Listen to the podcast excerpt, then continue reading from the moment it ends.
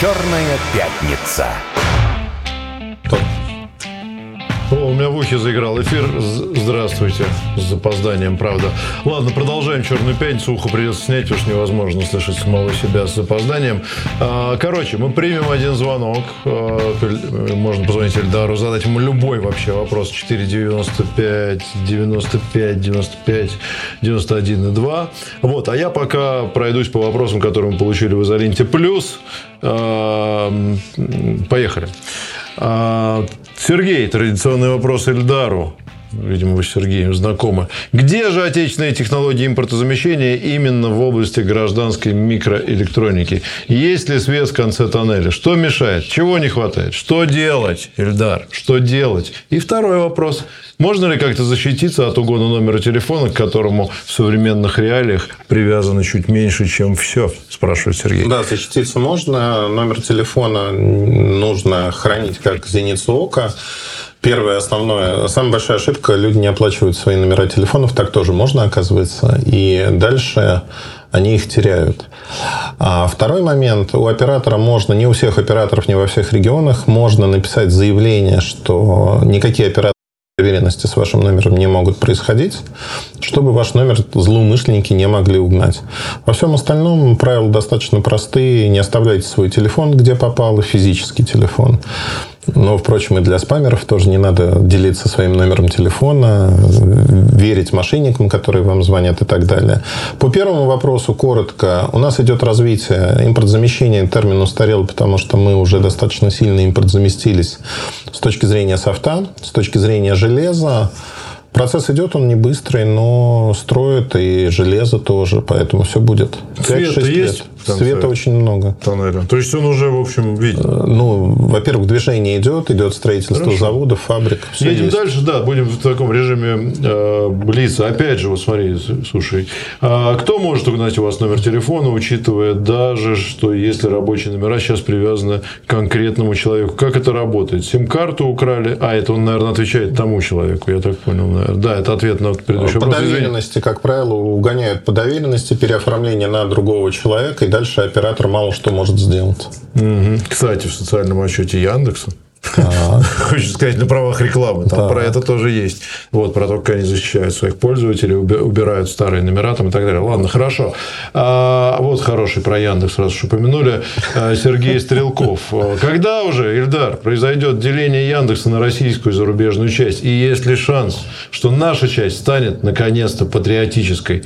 Для начала соблюдать законодательство России, а потом, а, чем черт не шутит, начнет работать в интересах Родины. Это ты написал этот вопрос? Нет, я не себе. писал сам себе, но знаете, как перевоспитание людей занимает определенное время, им поставили достаточно жесткие сроки со стороны государства, пока они ведут свою там необъявленную войну в кавычках с государством, ничего не поменяется. Но топ-менеджмент сменит после э, покупки компании, это произойдет. Звонок давайте послушаем. Здравствуйте, вы в эфире, слушаем вас. Задавайте ваш вопрос.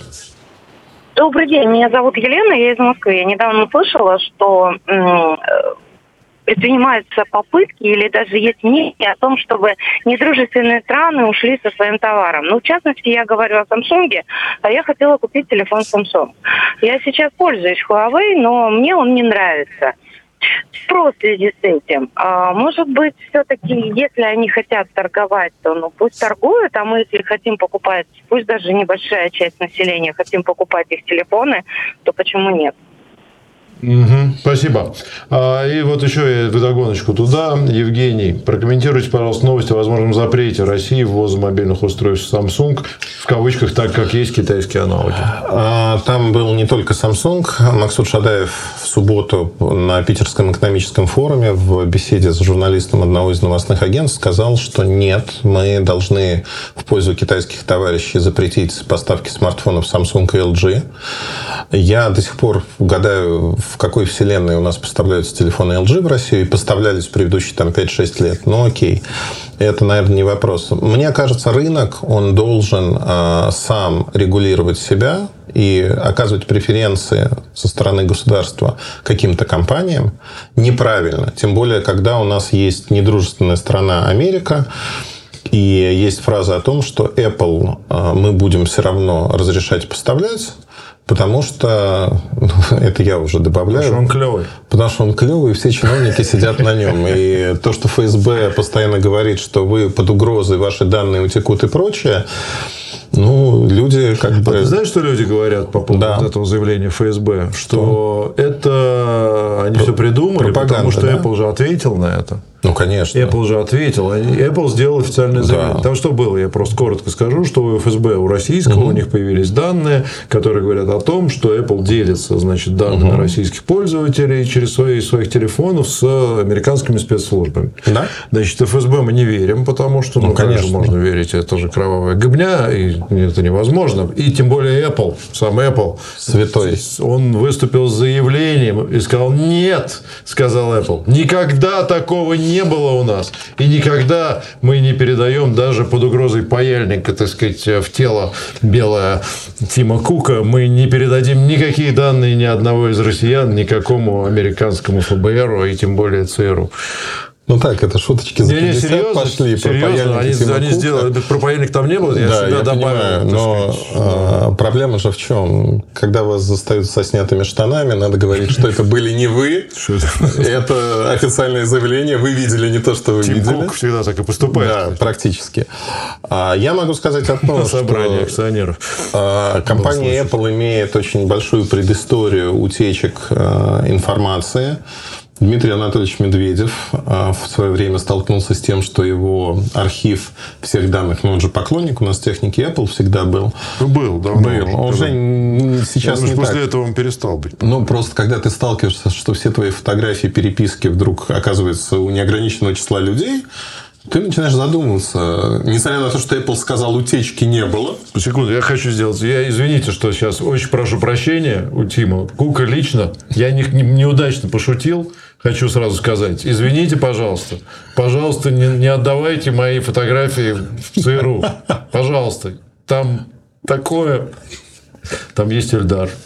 Там так-то мы все и выяснили. Долгими зимними вечерами Петр листает архив. Не-не, я искал, кстати, я искал фотографию, чтобы для нашего... А, самое, я нашел фотографию, где мы с тобой в грузинском ресторане после большого количества употребленной совместной год чачи. назад, наверное. Нет, это уже год, это лет уже пять. Наверное, лет пять назад. Так э, Делаем наши слушатели узнали, что мы с Петром знакомы не первый день. Ну, так как телефон Apple только у меня да. из нас двоих, то когда эта информация окажется в ЦРУ, мы будем знать, откуда это произошло.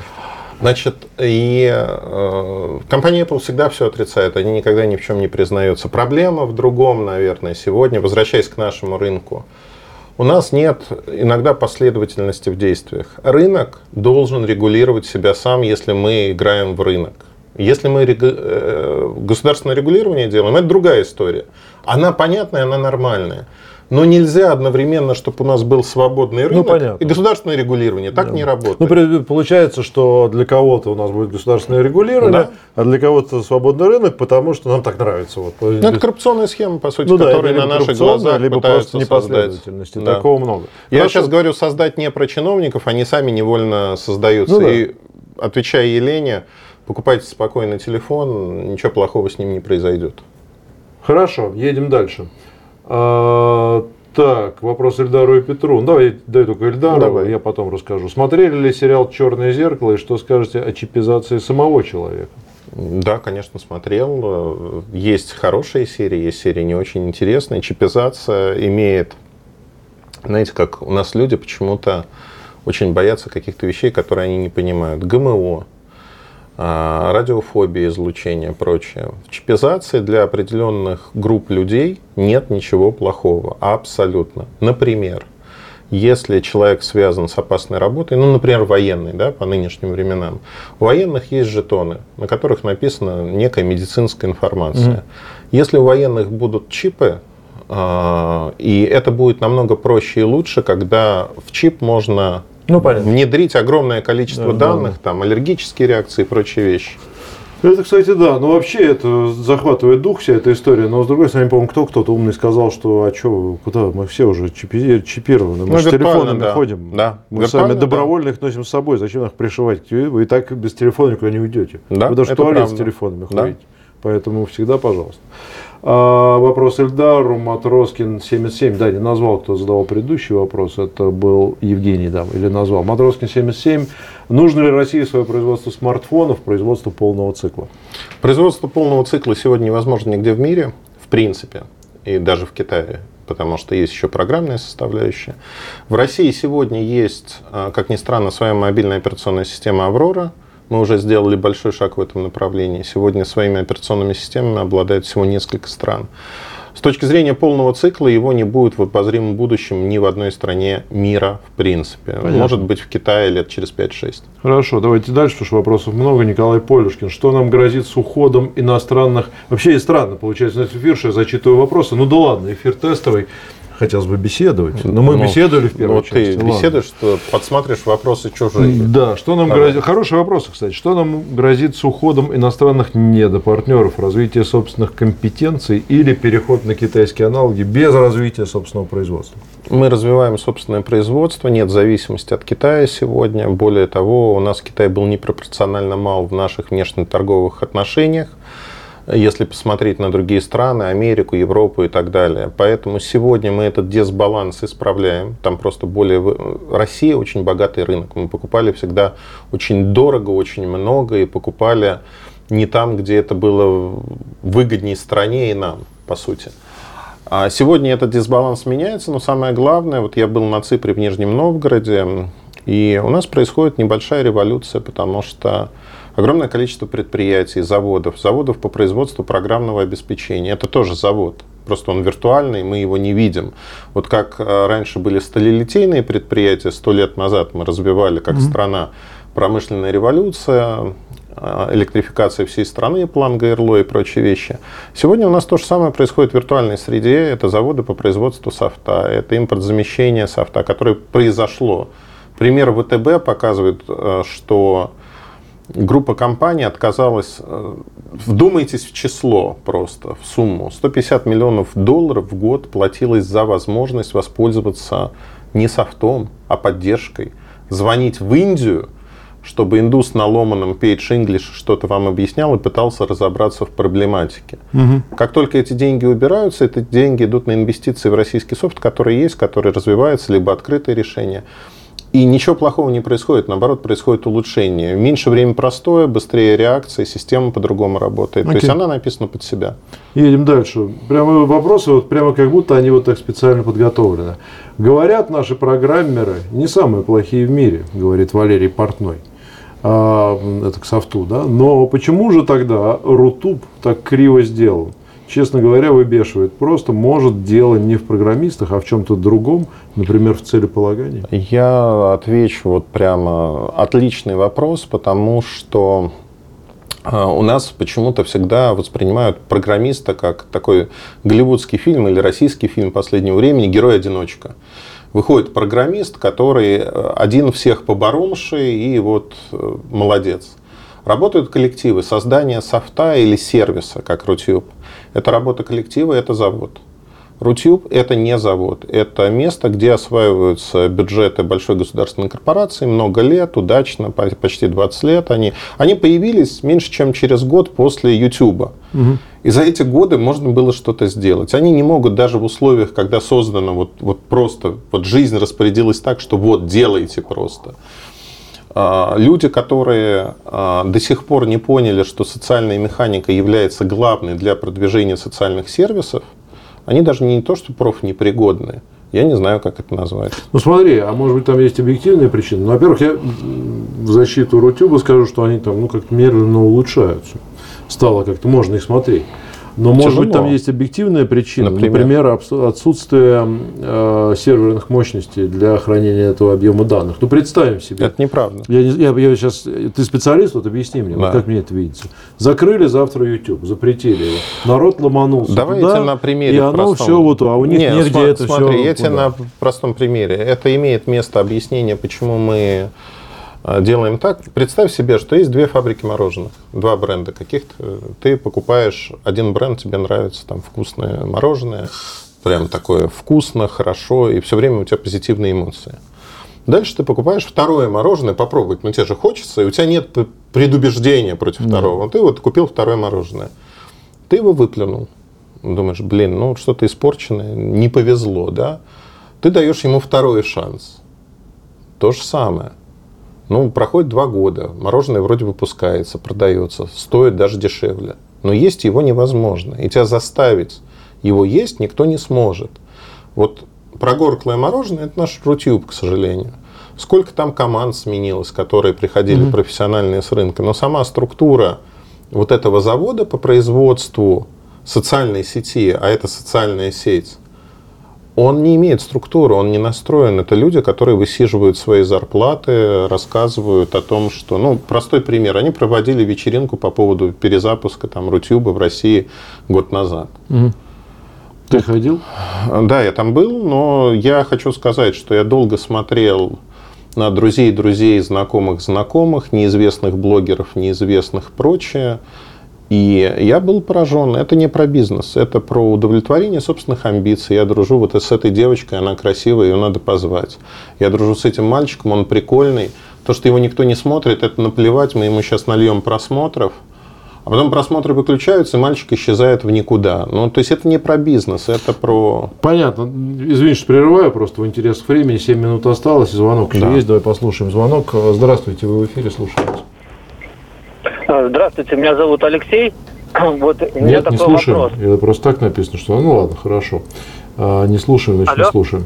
А, еще вопрос от Ильдару, Сергей Стрелков. В каком направлении, какими темпами пойдет развитие беспилотного транспорта? Грузовые, пассажирские, железнодорожные, если есть что сказать. Пару Беспилотный транспорт развивается очень понятным способом. Там, где нет регулирования или оно ограничено, беспилотники появляются в первую очередь. Это метро, Второе – это железная дорога, это короткие перевозки на уровне предприятий.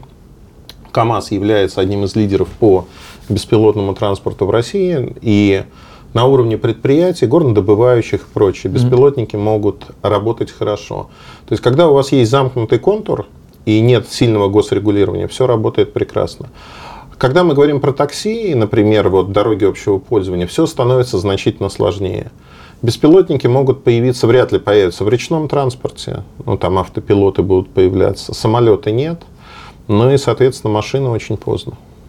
Хорошо, едем дальше. Советское кино задает вопрос по авиапрому. Вот некоторые товарищи из далеких регионов переживают, что в парке старые отечественные самолеты Ан-24, Ан-26 а запчастей на импортные не будет хватать. Есть что, если есть что сказать, если ты в этой сфере? Как бы... Я в этой сфере не очень ориентируюсь. Насколько я понимаю, в 90-е годы у нас, нам предложили разрушить авиапромышленность, что мы благополучно сделали в обмен на тот же самый Марс, Кока-Колу, Херши и прочие достижения цивилизации. А, это наша ошибка. Сейчас эта ошибка большой ценой исправляется российским самолетам быть. Я не верю в заявление Минпромторга о там, сотне бортов к 2025 году или какому-то. Э, выглядит это маловероятным, но то, что авиация российская будет и она развивается, однозначно так. Отлично. Хороший вопрос, действительно. Это вопрос к Эльдару. Андрей да. Слепов. Переходить на Android или Apple уже останется в том виде, как он есть сейчас? Ну, Apple останется в том виде, в котором он есть сейчас. Просто другое дело, что Apple – это группа риска в России. Apple потерял долю рынка. Большинство людей, вне зависимости от того, что говорю я, другие люди, большинство людей рассуждают очень сермяжно. Риски повышаются, поэтому нам нужен как минимум запасной Android, чтобы не было больно при переходе и когда переход в один день все пойдут в магазины и будут покупать андроиды, потому что айфоны вдруг перестанут выполнять свою функцию. Или... У меня есть. Да, я знаю. Вот.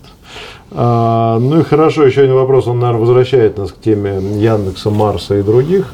А, Дмитрий Сыровнев задает его. У нас часто высказываются претензии к компаниям в плане их любви к родине, что у руководства неподходящие политические взгляды. Ну, хотя здесь можно и шире взять, да, много наших компаний. С другой стороны, компании могут быть значимы в своих услугах, технологиях, компетенциях и тому подобное. И не стоит ли на этом фоне не обращать внимания на взгляды сотрудников компании, а поддерживать компанию, чтобы она развивалась? Другой, другими словами, имеет ли сегодня важное значение политическая позиция руководства той или иной компании или лишь бы работал? И да, и нет. Я отвечу так. Если мы говорим про частные компании, руководство этих компаний может верить во что угодно и как угодно, если они не нарушают законодательство Российской Федерации. Если компания является государственной или с государственным участием, Фактически человек работает на государство, получает деньги от государства, наши с вами налоги в том числе. И в этом случае, даже если он имеет политическую позицию некую отличную, как руководитель большого государственного предприятия или небольшого, он не имеет права ее озвучивать. Слушай, а скажи, пожалуйста, вот часто бывает обратная ситуация. Бизнес поддерживает спецоперацию, да. отправляет, э, закупает и так да. далее, но не очень хочет афишировать. Почему? А, Все достаточно просто, потому что у нас есть агрессивное меньшинство, которое провозгласило себя некой самой справедливой оппозицией в мире – и это агрессивное меньшинство занимается кибербуллингом, они затравливают людей, причем не просто людей. Ну вот, допустим, я руководитель предприятия, допустим, какого-то государственного. я говорю, что Или частного. ну частного бизнеса, частного. да, лучше частного. Я говорю, да, вот мы поддерживаем а, наших бойцов, мы для них собираем гуманитарную помощь, отправляем и прочее. Что происходит дальше?